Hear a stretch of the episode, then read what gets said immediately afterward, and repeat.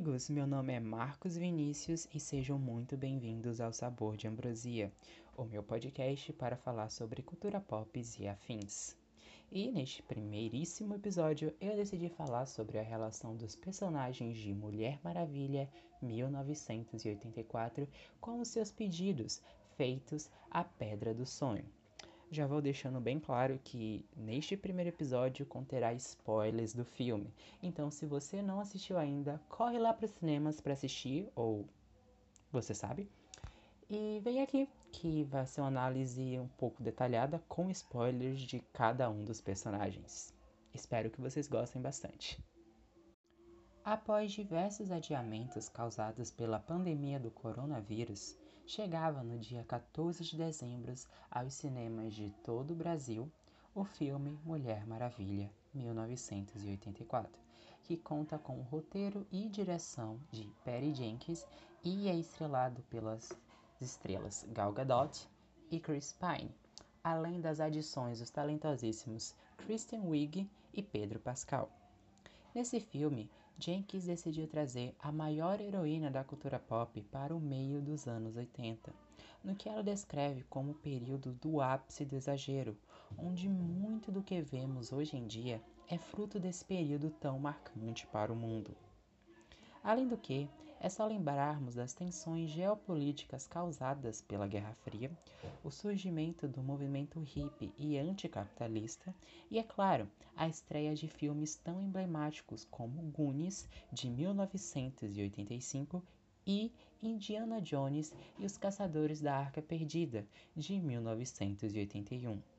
Realmente, essa década fez parte da nossa história e marcou o imaginário popular como nenhum outro.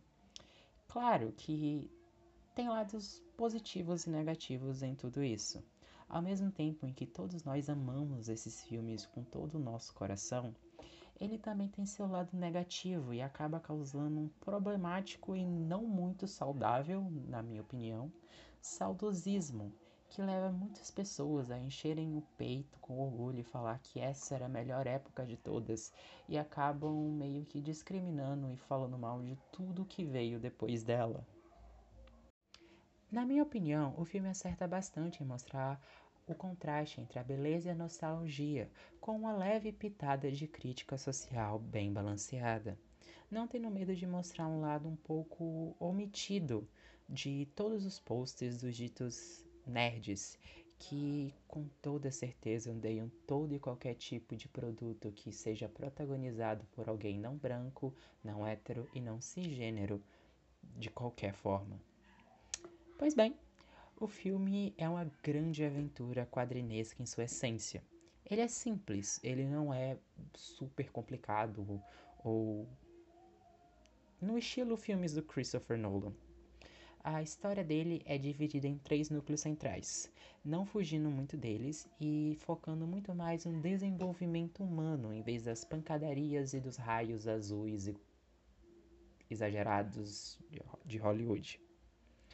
A trama é motivada pelo desejo, o ideal que os personagens acham que precisa, uma coisa ou até mesmo uma pessoa. Mas, como aprendemos na literatura, Toda magia tem seu preço.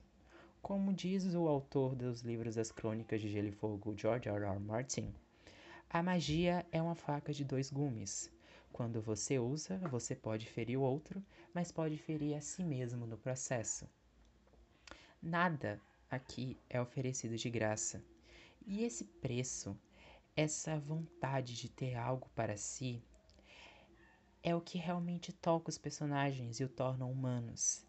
É tanto nos momentos de alegria ou de tragédia, ou quando realmente vemos o preço desses desejos, onde nós temos uma simpatia por eles e de certa forma entendemos o porquê deles estarem fazendo o que eles estão fazendo.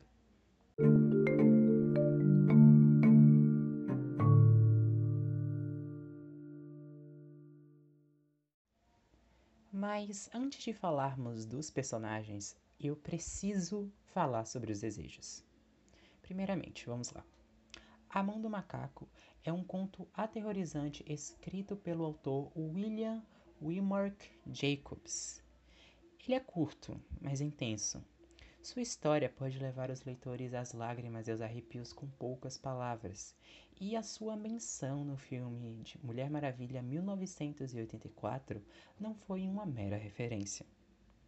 Escrito em 1902, o conto já tem mais de 118 anos e é um dos grandes clássicos da literatura de horror, servindo de base até mesmo por um episódio bastante divertido de Simpsons, que vale muito a pena assistir, por sinal. A história mostra uma família humilde, composta por um casal de idosos e o seu jovem filho, Albert, que um dia receberam a visita de um forasteiro um velho soldado que os contam sobre uma mão mumificada de macaco que havia encontrado durante uma expedição à Índia e que tinha o poder de realizar três desejos. Entre muito uísque, piadas e falta de credulidade, a família acaba comprando a mão, mesmo com os avisos sobre as consequências terríveis que ela causaria. Pai e filho, na brincadeira, fazem o primeiro pedido, 200 libras, algo na teoria pequeno. O talismã se contrai, assustando o pai, mas nada acontece no momento. Todos riem e vão dormir. Na manhã seguinte, Herbert, o filho, sai para o trabalho, ainda rindo da noite anterior. Os seus pais concordam e deixam o objeto em um canto comum da casa. Ao final da tarde, um homem bem vestido circulava os arredores, parecendo estar com medo de entrar na residência. A mulher observa a inquietude do rapaz e o convida para entrar, e ele anuncia trazer más notícias. O filho do casal, Herbert, foi morto por uma das máquinas da empresa, e como uma forma de retribuição pelos anos de serviço prestados, a empresa tinha-os dado duzentas libras como compensação. O casal ficou em choque. Aquilo não podia ser real. E com o passar dos dias, ambos se tornaram apáticos pelo luto. Até que a mulher teve uma ideia. Algo louco e talvez até arriscado. Nenhum deles tinha se lembrado da mão eles ainda tinham mais dois pedidos, e com eles o filho poderia viver mais uma vez. A epifania foi o suficiente para dar confiança à esposa, que mandou seu marido buscar a mão e fazer o pedido rapidamente. E ele foi assustado com a ideia. O marido pegou a mão e se dirigiu à mulher e fez o pedido. Mas nada aconteceu. Até que, mais uma vez, a mão se encolheu, caindo no chão logo depois. Dois dias se passaram e nada. Até que, em uma silenciosa noite de inverno, ambos escutaram leves batidas na porta. A mulher eufórica foi à porta. Ela sabia que aquele era o seu filho, o seu amado Herbert. Mas o marido estava assustado ele sabia que não seria assim tão fácil. Algo de errado não estava certo. Se as duzentas libras causou a morte do seu filho, quais seriam as consequências de arrancá-lo do reino dos mortos? Enquanto a mulher destrancava a porta, ele correu em busca do talismã amaldiçoado e fez o último pedido. No mesmo instante, os barulhos cessaram. Não havia mais batidas e o silêncio voltou a reinar. O homem se dirigiu à porta e, quando abriu, e viu que não tinha nada além do vento e da escuridão. O seu filho não estava lá. Pois bem, esse foi um belo resumo do conto. Ele é muito tenso, mas é muito bom e eu recomendo bastante. E ele faz qualquer um chorar. Desculpe, mas eu chorei bastante no final. Bem, nele temos um olhar micro da natureza humana. Mostramos como somos motivados pelo medo e ambição, que muitas das vezes ter aquilo que pensamos ser o ideal para nós pode resultar em tragédia e sofrimento. Se você não acredita em mim, tudo bem.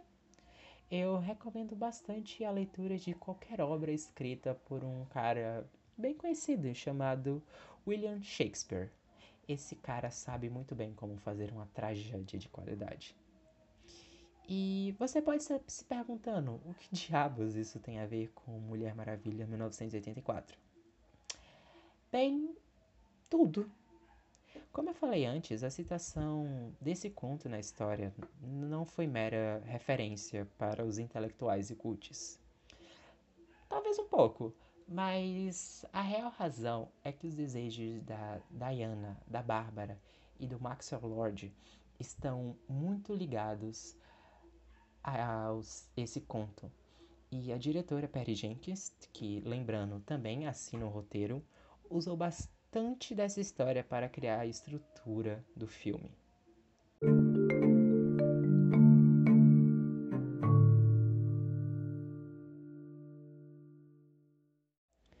Nada bom nasce de mentiras, e grandeza não é o que você acha. Diana Prince, durante muitos séculos e séculos, foi a única criança da ilha paradisíaca Temícera, lá das incríveis Amazonas e terra governada pela grandiosa rainha Hipólita, a sua mãe, e sendo desde muito pequena treinada para ser a maior guerreira que já existiu, pela sua tia Antíope. Diana não via a hora de entrar em um combate de verdade, enfrentar os males da humanidade e trazer paz ao mundo que ela acreditava ser a real razão para as Amazonas existirem.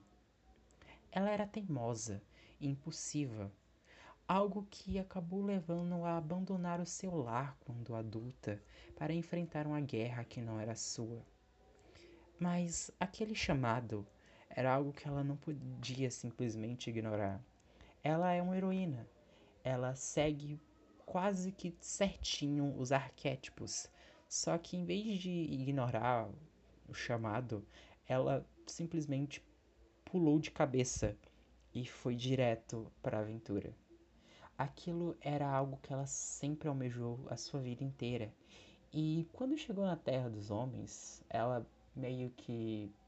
Em belos resumos do primeiro filme, é, lutou com as pessoas, deu umas rasteiras, voadoras, pegou um bebê de desconhecida, se apaixonou, peitou o general, descobriu a maravilha divina que se chama sorvete, laçou uns soldados, perdeu o amor de sua vida de forma trágica durante uma explosão de um avião, descobriu que era uma semideusa e todo mundo na sua vida inteira mentiu para ela, enfiando goela abaixo um discurso motivacional sobre verdade digna de coach, por sinal, enfim, hipocrisia.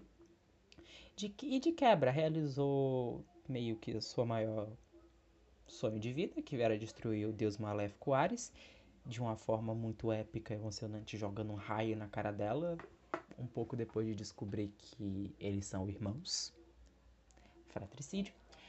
Em belos resumos, foi tudo muito lindo. Bem, agora, depois desse belo resumo sobre o primeiro filme, vamos viajar 68 anos no futuro e tentar entender melhor as escolhas da Diana nos anos 80. Deixando claro, nessa minha análise eu vou referir a ela como Diana e não como Mulher Maravilha, porque na minha visão o primeiro filme serve para é, conhecermos a heroína, conhecermos a grandiosidade da Mulher Maravilha então temos muitas cenas de ação maravilhosas e super elaboradas. Já nessa sequência, nós conhecemos muito mais sobre quem está por trás daquela armadura. Conhecemos a pessoa, conhecemos Diana Prince e vemos ela lidando com suas questões pessoais. Ela pode, ela ainda continua sendo a Mulher Maravilha, aquela mulher incrível e completamente sobre-humana, mas ao mesmo tempo nós vemos as suas emoções, as suas questões internas e a batalha principal do filme não é necessariamente física e sim uma questão sentimental. Isso acaba conectando a gente muito mais com a heroína do que se ela simplesmente resolvesse tudo na porrada. Pelo menos foi essa a minha interpretação. Vamos lá. Em 1984, Diana está só. Por mais heróica e bem estabelecida que a sua vida esteja no momento, foram anos e anos de perda. Na Ilha Paraíso, a morte não é algo natural. As grandes e invencíveis guerreiras amazonas são imortais. Elas vivem séculos e séculos ao lado de suas irmãs. A pequena princesa nunca precisou se importar com o tempo. Suas irmãs estariam lá para sempre, não importava o que aconteceria. Desde a chegada dos primeiros homens à ilha, desde a chegada do Steve e do seu chamado, e com, desde aquele momento, a morte começou a ser um elemento quase que permanente na sua vida. A sua, a sua tia Antíope se sacrificou, levando um tiro em seu lugar, sem contar outras amazonas no campo de combate e assim por diante. Do contexto em que vemos a nossa heroína, Diana abdicou da violência e, e decidiu ser uma heroína pacífica, como uma forma de contrapor a maldade do mundo de alguma forma. Ela deixou de lado a sua espada e decidiu lutar apenas com o laço da verdade, preferindo imobilizar os seus inimigos e não simplesmente matá-los. Na sua vida pessoal, Diana perdeu todos à sua volta. Eta Candy e os seus companheiros já não estão mais aqui e talvez como uma forma de poupar-se de mais sofrimento, ela decidiu se afastar da humanidade, não não deixando de lado e se tornando uma pessoa amarga, insensível com o mundo que jurou defender, mas sim alguém que o acompanha de perto, mas sem criar laços íntimos. Quando a Diana faz o seu pedido para a pedra, ela é motivada pela perda e pela solidão assim como a mãe do conto da mão do macaco. A principal diferença é que no conto a mãe tinha real convicção de que a mão traria o seu filho de volta.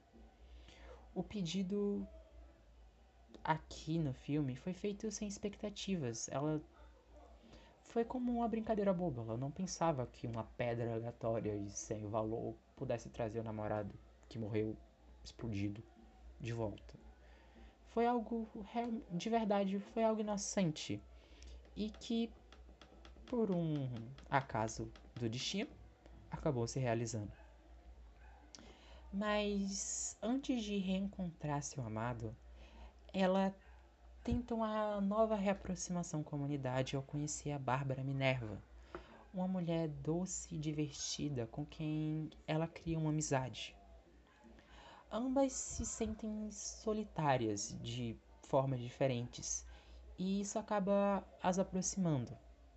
Eu acredito de verdade que naquele momento ela estava tentando arriscar uma reaproximação com a humanidade.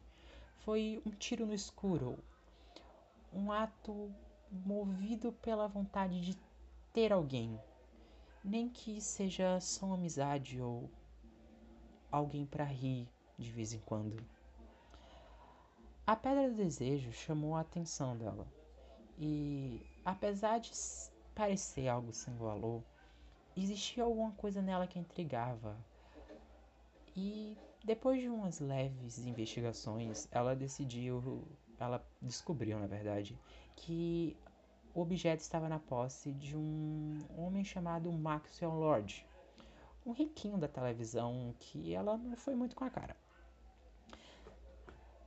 A pedra e o Max estariam no museu, na festa do museu.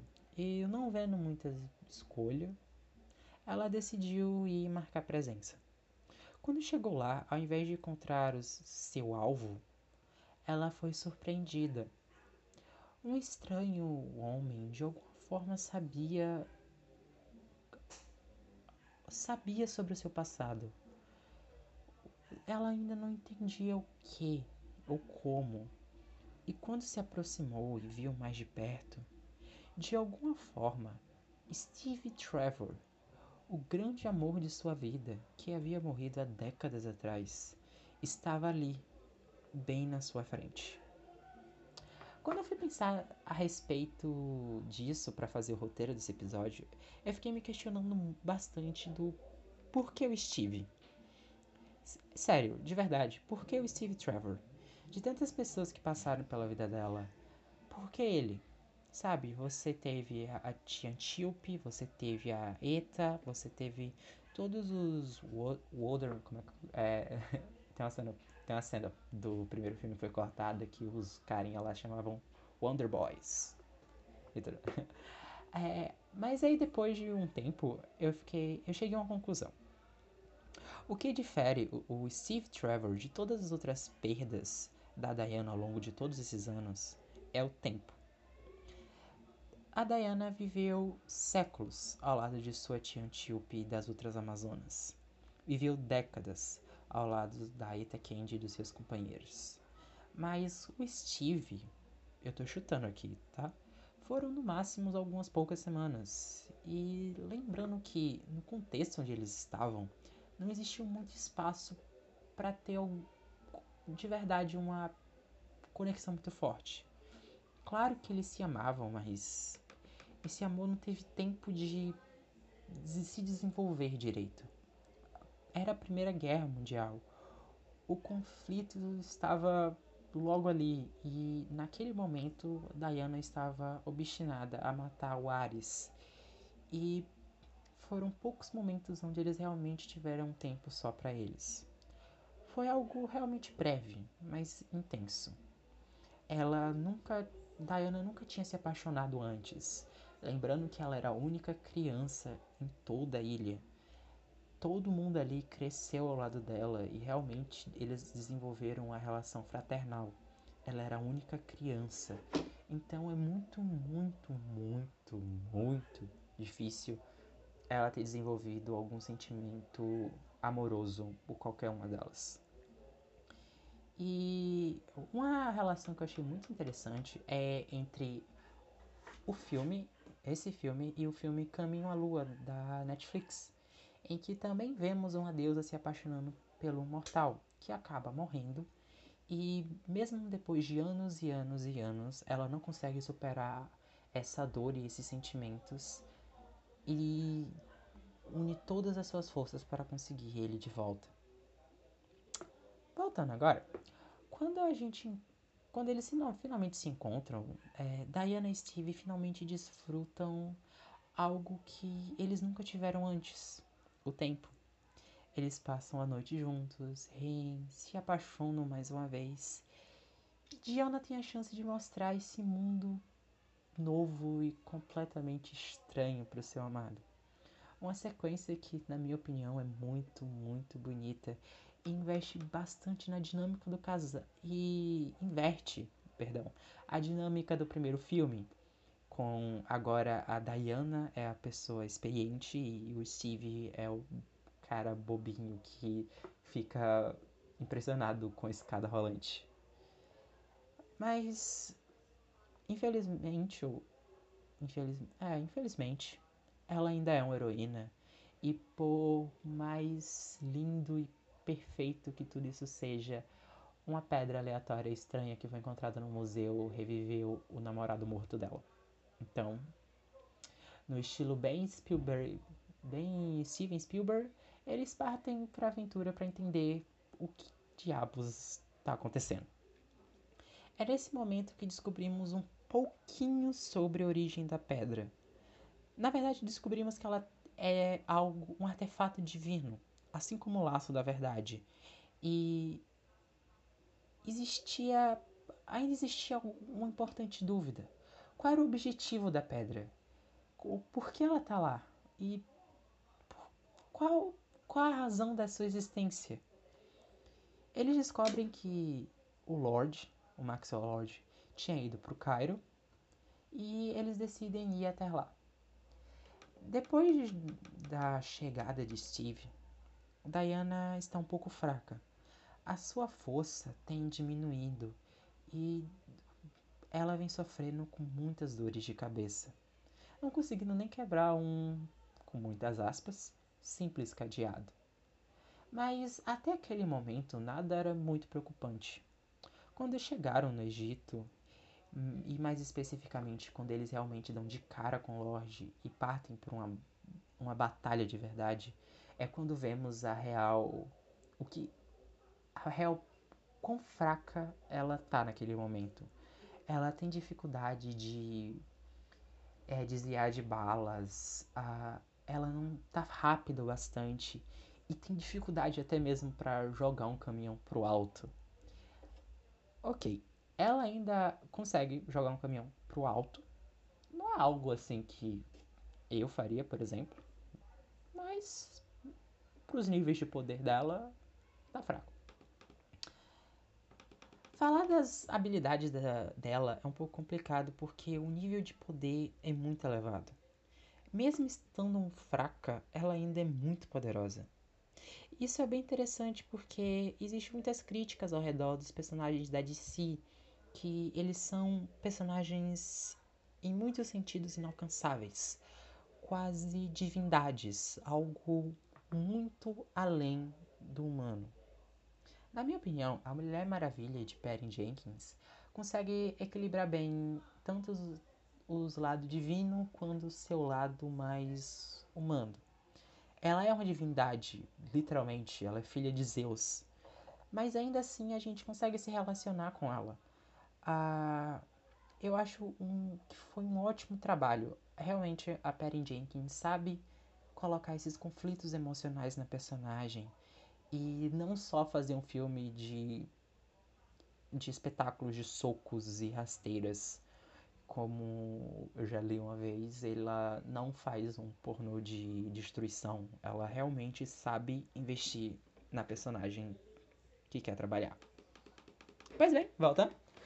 Depois da batalha, fica claro que o estado dela não é um dos melhores, mas ela prefere ignorar tudo isso e focar na missão. Principalmente agora que ela tem uma nova pista. A sua amiga Bárbara Gordo, Bárbara Minerva, perdão, Bárbaras diferentes, tem uma nova pista do artefato e ela sai voando no jato invisível. Eu nunca vou esquecer da cena do jato invisível, que é a melhor cena desse filme. E vão atrás de um xamã aleatório que descobre um que um xamã aleatório que eles descobrem lá em Washington. O filme não não perde muito tempo explicando a origem dele.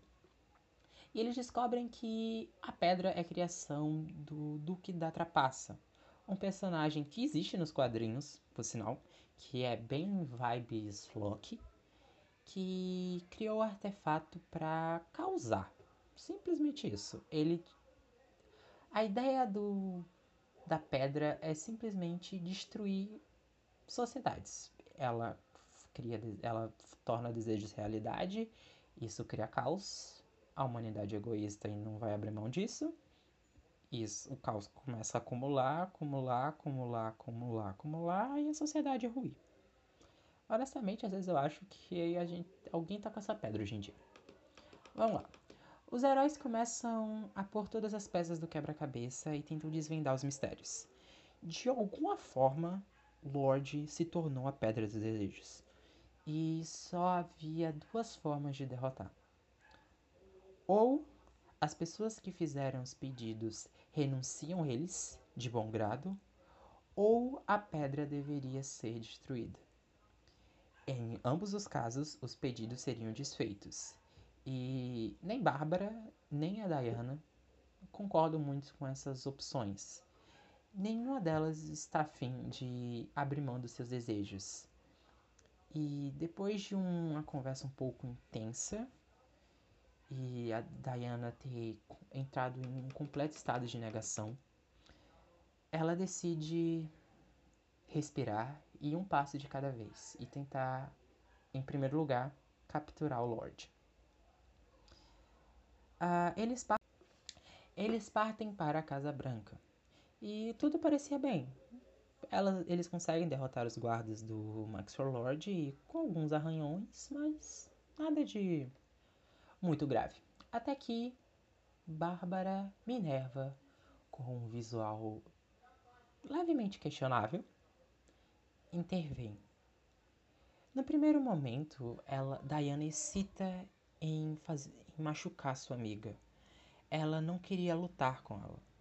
Mas Minerva não estava lá para brincadeira e derruba todos os outros guardas com muita facilidade, quase os matando. Diana tenta impedir, mas as habilidades de Bárbara naquele momento são superiores e ela as derrota com imensa facilidade. E ainda joga na cara a hipocrisia dela de querer fazer a Bárbara renunciar o seu desejo, mas ela mesma não tem coragem de fazer o mesmo. Com a ajuda do Steve, ela consegue sair do local e ver a cidade em um completo colapso, com muita destruição e várias pessoas feridas, tanto adultos quanto crianças. E em meio àquele caos, em meio toda aquela confusão e aquele sentimento de impotência, ela decide fazer aquilo. Ela toma a decisão, por mais destruidora que ela seja. Lembra daquelas, daquele papo da deusa da lua, do caminho à lua, a Shang? Vamos lá. Ela também deseja o seu amado de volta. Depois de séculos, eles se reencontram por alguns instantes. É um momento muito lindo e cheio de amor, mas ao mesmo tempo é breve e eles não possuem muito tempo. E logo Shang volta a estar só novamente. Mas ela precisa aprender a superar a perda. O seu amado já havia partido há muito tempo e ela, mesmo assim, continuava presa ao passado. E tudo isso só lhe causava mais dor e mais sofrimento. E é exatamente isso que, tá, que acontece com a Diana nesse filme. Ela está presa ao passado, ela não consegue superar de nenhuma forma nada disso.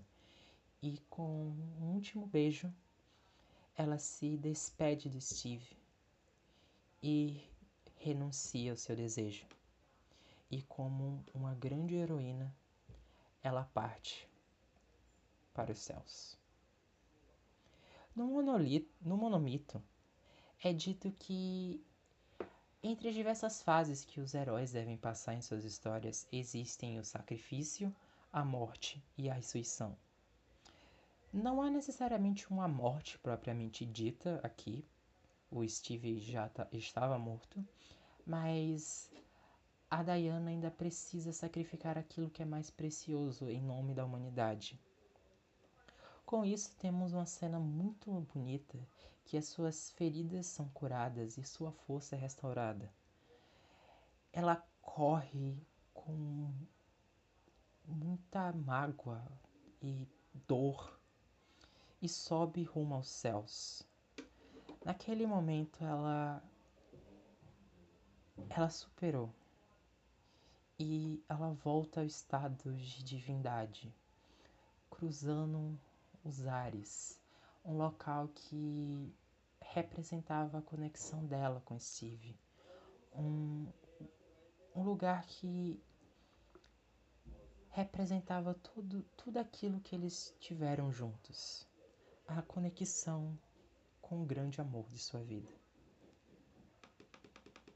Diana é a portadora do laço de Estia, o laço da verdade uma arma feita pelos deuses para ser infinitamente elástico, indestrutível e ser uma forma física da verdade em si. Durante toda a sua vida, Diana escutou que a verdade era absoluta, que por mais que tentássemos lutar contra ela, ela sempre iria prevalecer. Por mais que a gente tivesse descoberto que tudo isso não passava de discursos ditos pela boca para fora e até um pouco de hipocrisia de, da parte da sua mãe e de suas irmãs, esse ensinamento ficou com ela. Ela internalizou aquilo. E ao contrário do Superman, que luta pela esperança, ou do Batman, que luta pela justiça, a Mulher Maravilha luta em prol da verdade e da verdade somente. Quando ela decide voltar à ação, É esse pensamento que a move. Ela precisa mostrar a verdade ao mundo. E com a armadura dourada da grande Amazona Asteria, ela parte em direção à batalha, com o pensamento de colocar o fim todo esse caos.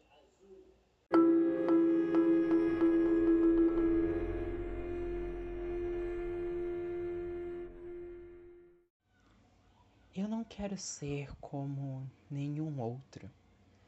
Eu quero ser uma predadora alfa. A palavra que define Bárbara Minerva é mudança.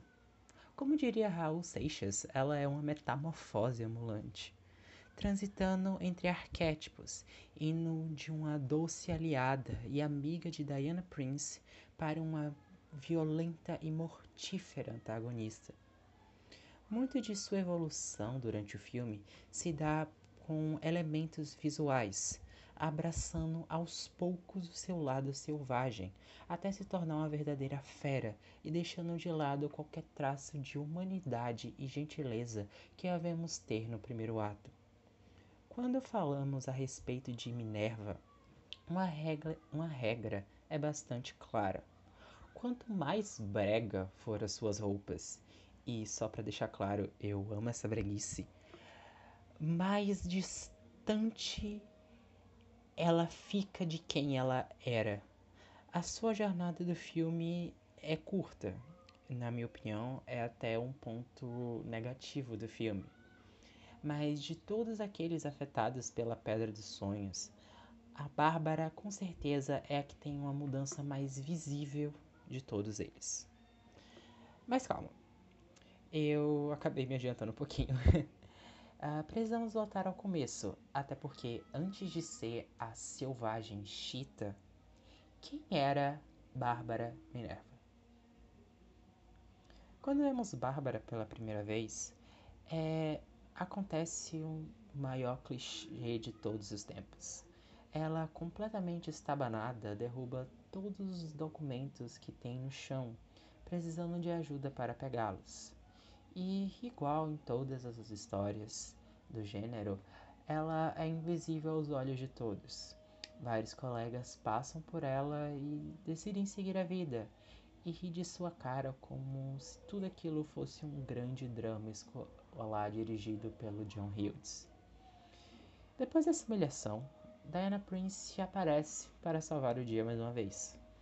As duas se conhecem e Bárbara fica um pouco intimidada pela presença de Diana.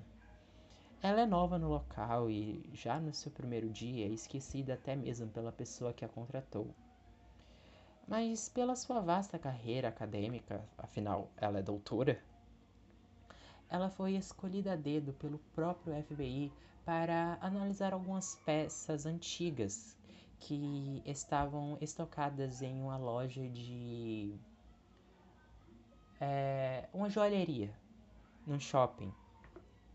E a, tanto ela quanto Diana acabam se interessando, acabam tendo um interesse comum por artefatos antigos e ambas vão olhar vão olhar os artefatos encontrados. E é por sinal aí que ambas as personagens entram em contato pela primeira vez com a Pedra dos Sonhos.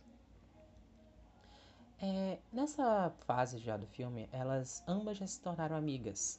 Bárbara acaba é, tendo uma mistura de admiração com talvez um pouco de entusiasmo pela sua nova amiga.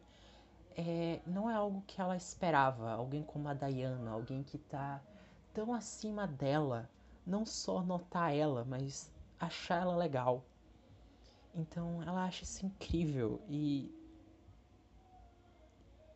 quase como algo improvável de se acontecer.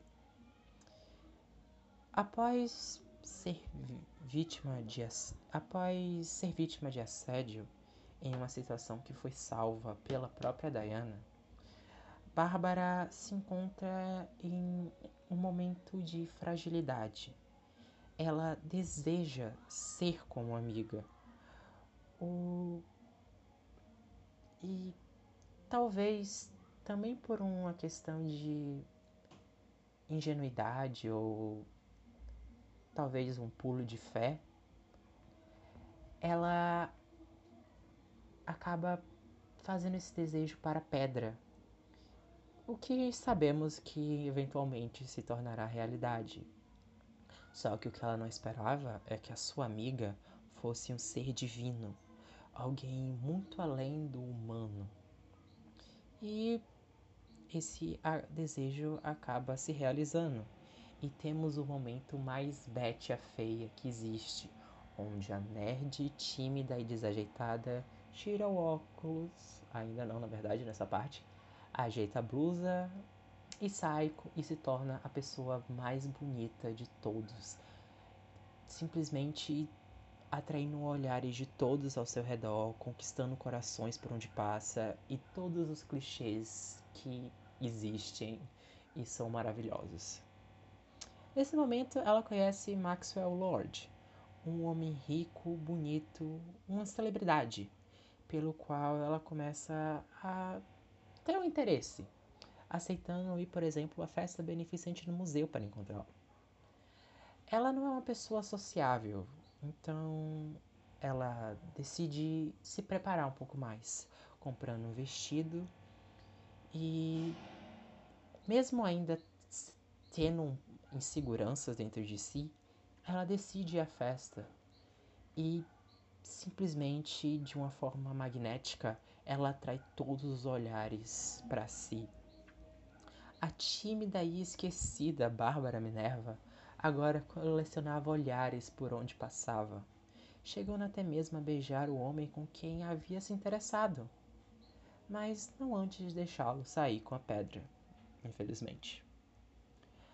Porém, esse fato não tem importância para ela agora.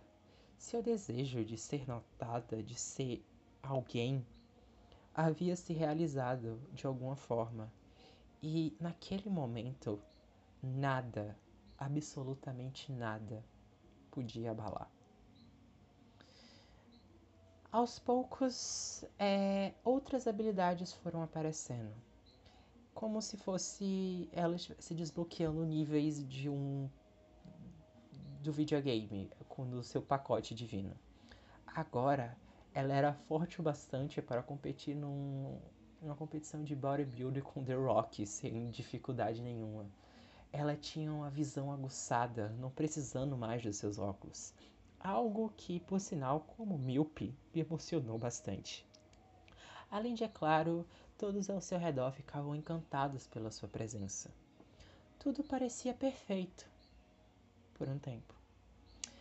Diana vai de encontro com Bárbara perguntando sobre a localização da pedra, e a mesma fala que, não que está com o filantropo Maxwell Lord, e que aquilo não era necessariamente um problema. A pedra não valia de nada, o FBI nem deve sentir falta daquilo. Mas, vendo a indignação de, da sua amiga, ela decide ajudá-la a obter mais informações sobre a estranha relíquia. E nesse momento é onde vemos o preço desse desejo, o, o preço que a pedra está cobrando por toda essa maravilha que está acontecendo com a Bárbara. Se antes ela era alguém amigável e doce, gentil e carinhosa, essa característica aos poucos vai se perdendo e em um momento bastante ambíguo, onde ela espanca, talvez até mesmo a morte, o seu assediador, ela mostra que ela deixou de ser essa pessoa. Ela ainda não. Ela simplesmente parte sem remorso e não parece até mesmo nem se importar com isso.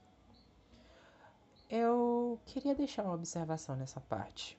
Não, eu, deixando claro, eu não tenho lugar de fala nisso, então se vocês quiserem, eu recomendo vocês irem atrás de pessoas um pouco mais embasadas no assunto, digamos assim, que eu não tenho muita propriedade, mas eu acho, como homem, eu achei bem legal a forma como o filme fala sobre assédio. porque é, quando você coloca personagens femininas como protagonistas em um mundo, no mundo, esse assunto, vez ou outra, acaba aparecendo. Foi assim, por exemplo, com o, no primeiro filme da Mulher Maravilha, é assim no filme Capitã Marvel, e aqui novamente esse elemento retorna, só que com peso muito maior. Ambas, Diana e Bárbara, acabam sendo vítimas de assédio em diferentes momentos do filme. E ambas lidam de formas diferentes. A Diana meio que já está acostumada, então ela meio ela sabe lidar com tudo isso. Ela sabe como não se tornar uma presa fácil. Ela sabe lidar com os homens. Já a Bárbara, ela não tem esse conhecimento. E ela é uma vítima, pelo menos no início do filme, uma vítima muito fácil, podemos dizer assim. Então, no, no, já no início do filme, ela é meio. O homem é, assedia ela, e se não fosse pela Diana, provavelmente algo pior poderia ter acontecido. E desses. Ambos esses momentos, tanto quando ela é vítima desse homem pela primeira vez, e tanto no momento onde ele novamente assedia ela, só que dessa vez ela contra-ataca, eu eu achei interessante a escolha do do, fig, do figurino dessas, ambas essas cenas, porque não existe problema algum de mulheres usarem roupas curtas, roupas uh, roupas curtas ou que mais sexy, digamos assim, só que no filme eu achei interessante eles optarem por a Bárbara não utilizar nenhuma dessas roupas mais sexys que ela usa ao, nos outros momentos do filme nessas em ambas essas cenas. Em ambos os momentos ela usa roupas longas que cobrem o corpo inteiro e tudo mais. E pode ser só uma impressão minha, mas foi uma forma do filme dizer que, olha, o assédio não tem nada a ver com a roupa que as pessoas estão usando. E não usem isso como justificativa. Novamente, foi só. É só um, uma linha de raciocínio meu. Não necessariamente é verdade ou não.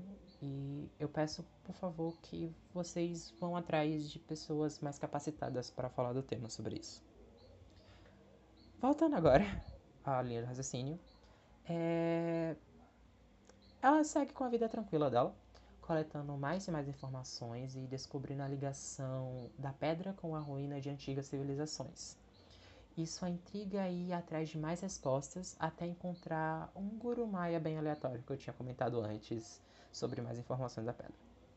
Uh, elas combinam um encontro com esse moço bem aleatório e, por sinal, nessa cena é onde temos o melhor visual da Bárbara, o filme inteiro, que infelizmente dura muito pouco, na minha opinião.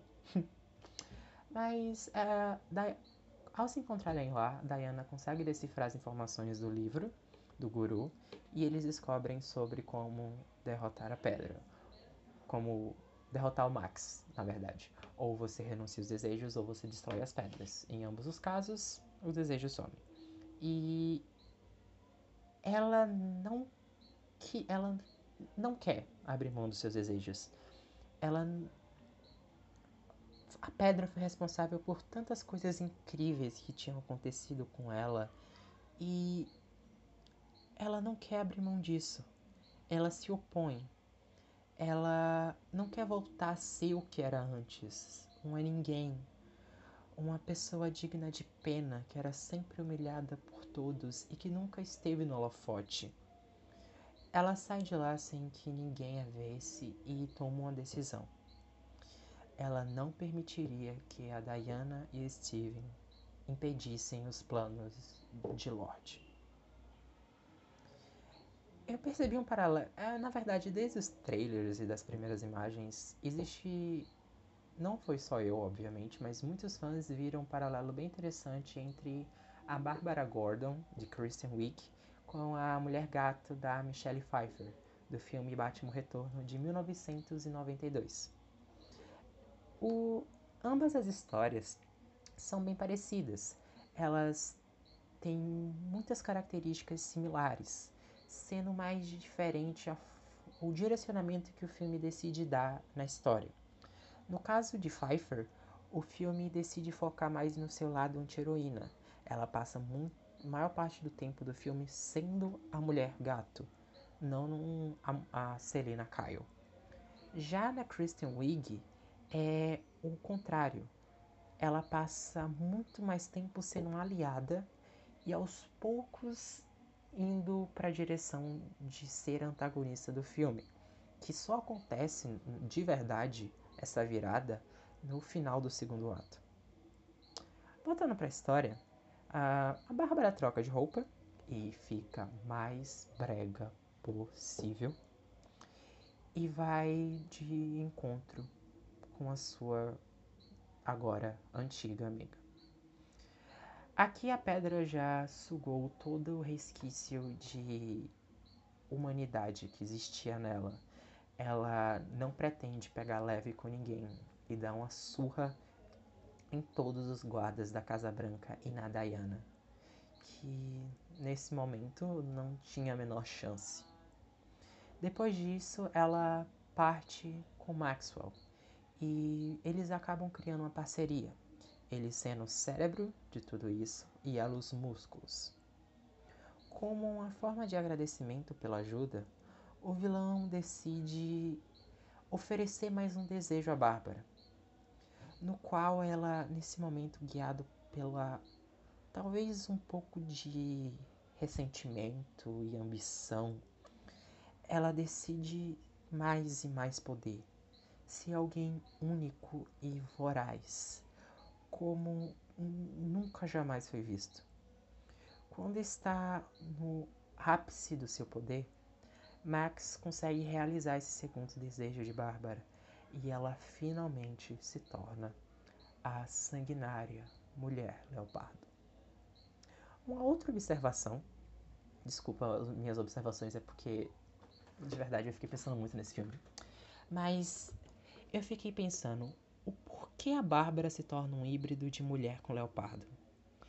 Não estou falando necessariamente da adaptação, porque nos quadrinhos ela existem várias versões da personagem tanto dela ser ela se casar com a entidade, ela acabar se cortando com a faca mística de da deusa Artemis, mas no filme qual é o motivo dela ter dela ser um híbrido deste animal em específico? Porque é assim, se a gente for olhar, ela, o desejo dela foi bem tipo, ela queria ser um predador alfa. E ela podia ser qualquer outro animal, ela podia ser um hipopótamo, ela podia ser um ornitorrinco, mas qual é a razão para ser um leopardo? Depois de pensar bastante e ter muitas dores de cabeça por causa disso, eu, descobri, eu percebi que a resposta para essa pergunta é salto alto. Me acompanha. No início do filme, lá no primeiro encontro da Bárbara com a Diana, vemos a dificuldade dela de, de, de Bárbara de andar com salto alto ao contrário da Diana, que anda com completa maestria. Os saltos de, da Diana têm uma estampa de leopardo, e ambas possuem uma ligação histórica, na verdade. Eu fui pesquisar um pouco mais a respeito das origens de ambas as. tanto o salto quanto a estampa de leopardo na história da moda, e eu descobri o seguinte. Os saltos apareceram na moda por volta de 3500 a.C no Antigo Egito, sendo uma peça da alta sociedade, inicialmente feita para os soldados persas e que, depois de alguns anos, foi redefinida, sendo popularizada por Catarina de Médici, a esposa do rei Henrique II da França. Meio que não deu muito certo do início, mas a ideia estava lá plantada. E muitos séculos depois, ele foi reintroduzido à moda por volta do século XX, sendo desde então associado à beleza e elegância, características que eram desejadas por Minerva no início do filme. Sobre as estampas de leopardo ou de oncinha, vocês que vocês podem chamar do que quiserem, a história é um pouco paralela. Também sendo é, fazendo parte da moda da alta sociedade de diversas sociedades africanas, as peças com essa estampa acabaram ganhando mundo após a introdução delas no cinema, sendo usadas em filmes como Tarzan, de 1932, e depois por grandes sex symbols, como atriz Jayane Mansfield. E isso acabou se. A, a ideia da estampa de leopardo acabou se transformando num símbolo de beleza, força, intensidade, resistência e persistência. Na minha teoria, a Bárbara, que por sinal é zoóloga, entre umas das, das graduações dela, ela pode ter internalizado essa ideia. E quando ela acabou desejando aquilo, o seu, fazendo seu segundo desejo para o Max, ela pode ter acabado pensando nessa ideia e associando tudo isso à estampa de leopardo. E por isso ela virou a mulher leopardo. Mas assim, voltando à história, Minerva agora é a letal mulher leopardo. E sem nenhum resquício de sua humanidade, ela entra novamente em confronto com a Diana, que tenta persuadi-la, tentando convencê-la a renunciar ao seu desejo mais uma vez. Mas não existe mais esperanças, e como forma de acabar com tudo isso, Diana acaba eletrocutando sua amiga, que e a deixa em um local e parte para confrontar o Max. Ao acordar, Bárbara é atingida por um grande clarão amarelo e, sendo irradiada pelos poderes do laço da verdade, ela decide renunciar ao seu pedido, voltando à sua forma humana. É interessante analisar que, ao contrário de todas as outras pessoas no filme inteiro, Bárbara fez dois pedidos. E não se sabe no, no final do filme se ambos foram quebrados ou se ela ainda possui as habilidades sobre-humanas que adquiriu com o primeiro desejo. Mas o que importa aqui é Minerva perdeu em todos os sentidos. O que lhe restava agora é olhar para um amargo nascer do sol. E assim como o pai do conto, ela que encara uma melancólica rua vazia, ela olha para o horizonte sem nenhuma perspectiva, sem nenhum uma ideia do que virá a seguir.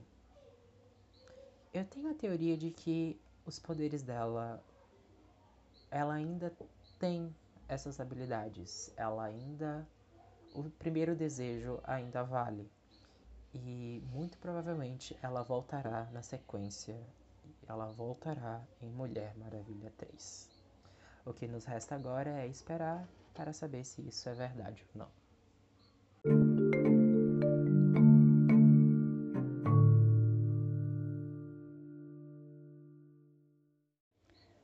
Vida é boa, mas pode ser melhor. Chegamos ao último personagem importante do filme o digníssimo Maxwell Lorenzano, o Lorde dos Desejos. A história de Max, na minha opinião, é a melhor do filme inteiro. E assim como o pai e o filho no Conto do Macaco, ele é levado à ambição. E por conta do e por conta disso, existem sérias consequências nas, na sua vida. Até piores do que o que acontece com Diana e Bárbara. Mas antes de chegar ao desejo dele, é, eu preciso voltar um pouco mais, até a infância de Max. Durante o embate final do filme, vemos flashes do seu passado graças aos poderes do laço da verdade. E nele vemos a trágica trajetória de Maxwell Lord, possivelmente sendo filho de imigrantes latinos aos Estados Unidos. Lembrando que a imigração latina nos Estados Unidos nos anos 80 foi, hoje em dia, bastante grande, mas naquela época também era meio que a ascensão, principalmente pessoas guiadas pelo ilusório sonho americano, né?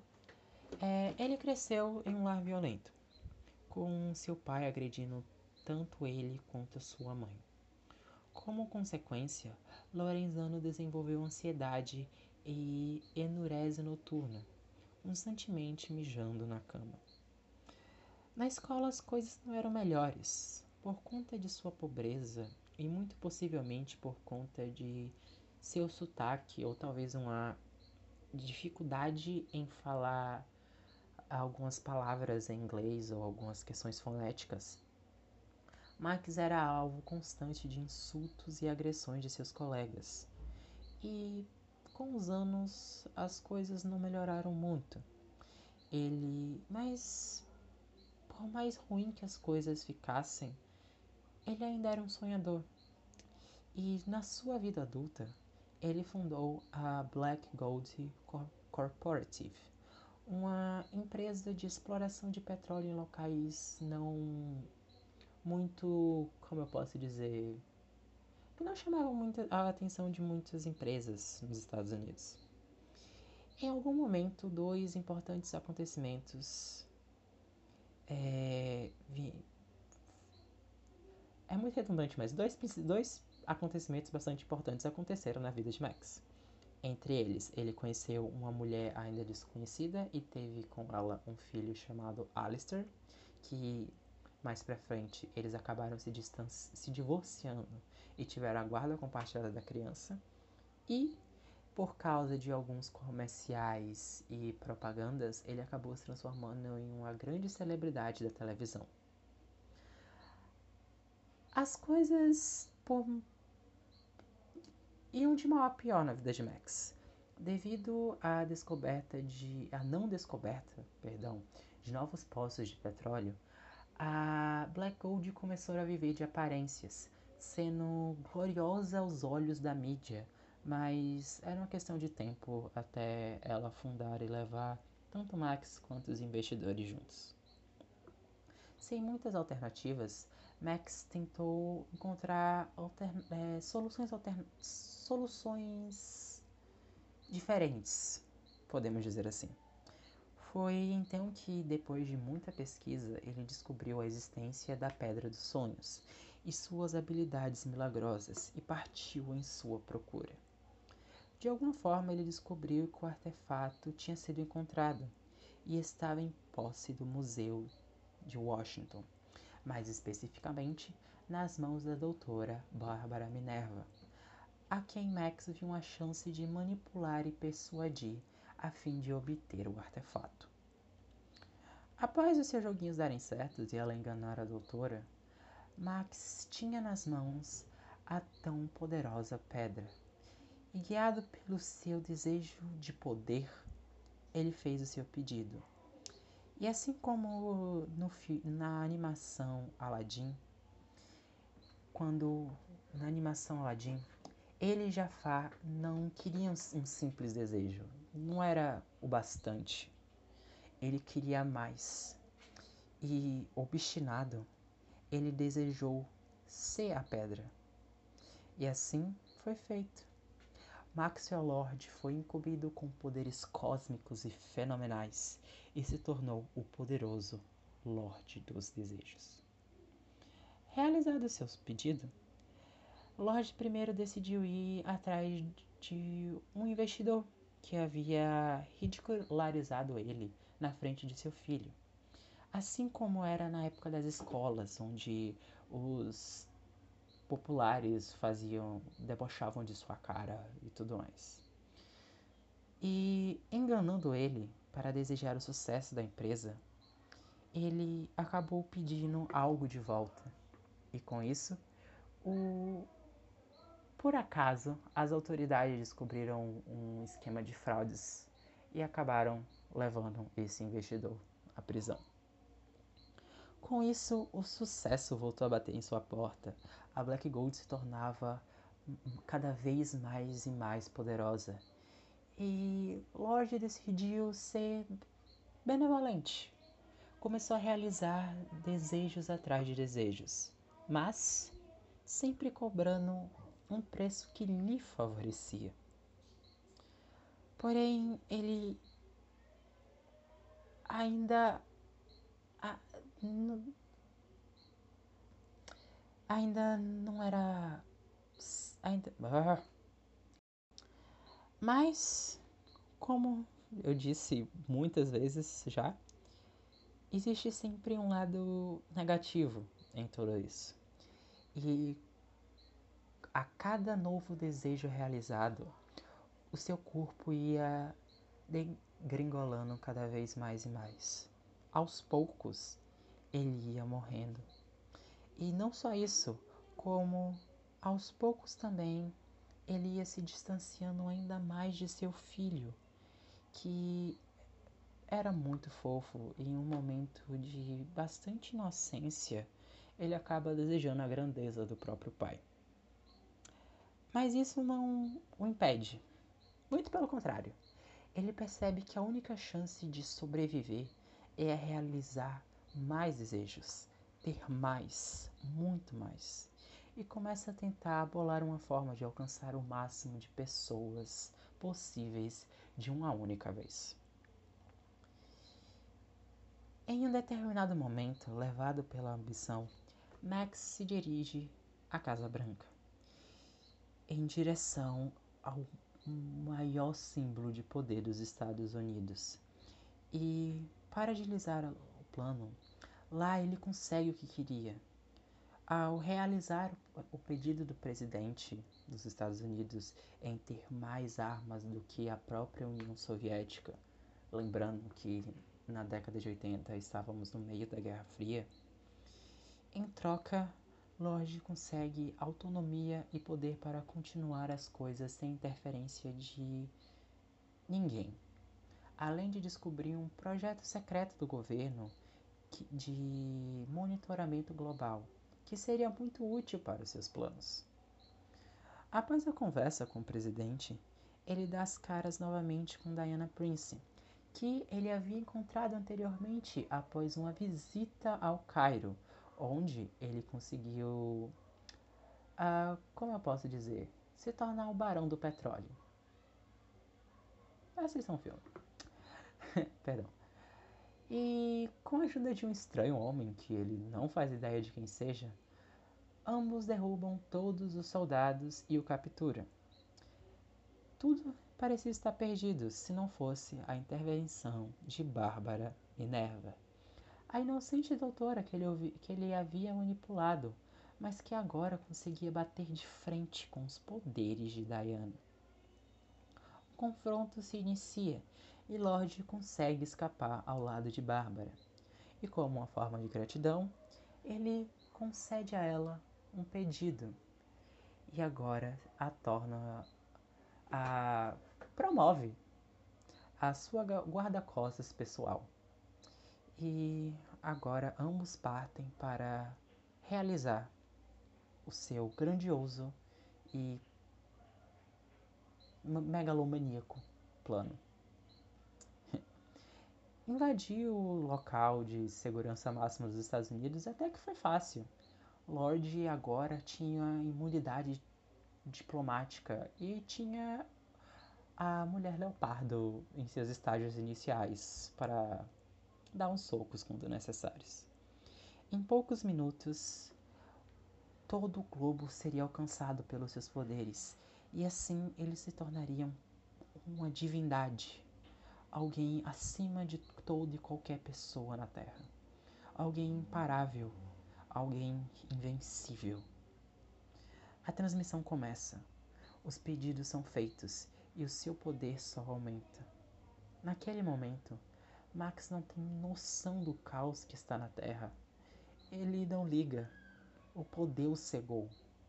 Nada mais importa ele não seria mais humilhado ou pisoteado. Ele é um ser todo-poderoso e nada pode detê-lo. Quando Diana chega após o confronto com Bárbara, seus esforços parecem ser inúteis. O poder que emana de Max é tão forte que ela não consegue nem mesmo se aproximar. Esse parece ser o fim. Não há nada mais que se possa fazer. O mundo está em um completo caos. As ogivas nucleares foram lançadas. Tudo está ruindo. Todo, toda a humanidade está em declínio por conta de seu próprio egoísmo. E nem a maior heroína de todos os tempos pode pará-los. Mas algo estranho acontece.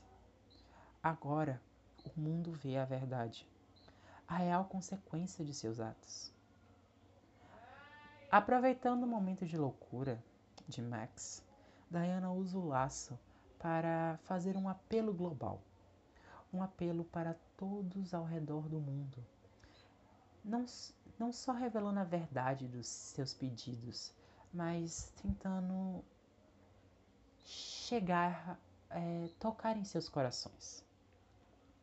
Usando Max como se fosse um tipo de fio condutor, ela ela de alguma ela consegue, digamos assim.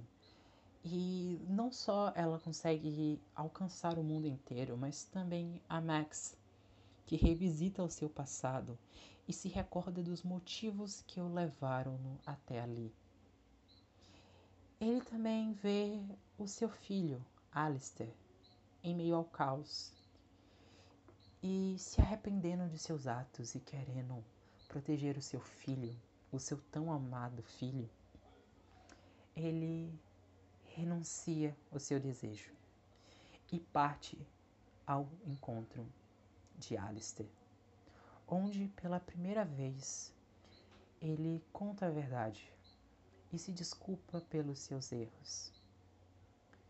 Alistair o abraça e revela que nada disso importa. Ele ama o seu pai e a única coisa que ele quer é estar ao seu lado, não importa o que aconteça. Bom, essas foram as análises dos três principais pedidos feitos no filme de Mulher Maravilha. Existem muitos outros, que até que seriam até mais simples de serem analisados. Um exemplo disso é o homem no início do filme, que desejou um copo de café. Só que quando obteve, ele estava quente demais e ele não conseguia beber. São muitos momentos e mas eu preferi focar especificamente nas emoções e nos sentimentos dos protagonistas. Mulher Maravilha, 1984, é um filme lindo e bem emocionante. Pelo menos para mim. Eu sei que ele não é perfeito. Existem questões e questões que devem sim ser debatidas e que é, eu entendo que elas são importantes.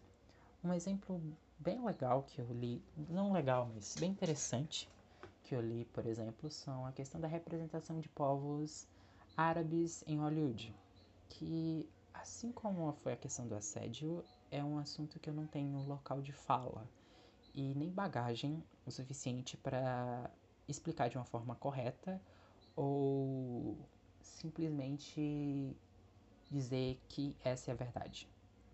Não, eu sei, eu prefiro mais que vocês. Seria legal se vocês pesquisassem um pouco a respeito. É um tema bastante interessante que eu acho que sim vale a pena ser discutido no filme. E, é, e deixando claro, é possível você gostar de alguma coisa e ter ainda um senso crítico a respeito dela. É possível você gostar de algo e criticá-lo ao mesmo tempo. Uma coisa não tira a outra. Dito tudo isso, a proposta do filme é mais sobre acreditar na bondade humana. Então, as consequências dos pedidos do pós, eu não sei como a gente poderia chamar, mas do pós-clarão, não são tão importantes assim. É, existem ganchos para o futuro da franquia, como, por exemplo, a questão da Bárbara Minerva, que eu falei. Mas, por hora, esse é um novo começo para Diana Prince. Ela agora está em paz com seu passado e pode seguir sendo a heroína que tanto amamos. A diretora Patty Jenkins já revelou que quer fazer um filme focado nas Amazonas e atualmente está trabalhando no roteiro de Mulher Maravilha 3, que por enquanto ainda não possui uma previsão de estreia definida. É, foi isso por hoje. Eu espero que vocês tenham gostado desse primeiro episódio do podcast. Eu peço perdão pela, pelo áudio e muito provavelmente pela edição. Eu ainda estou aprendendo. Mas de verdade, muito obrigado por terem escutado até aqui. Um beijo a todos, tchau e até a próxima.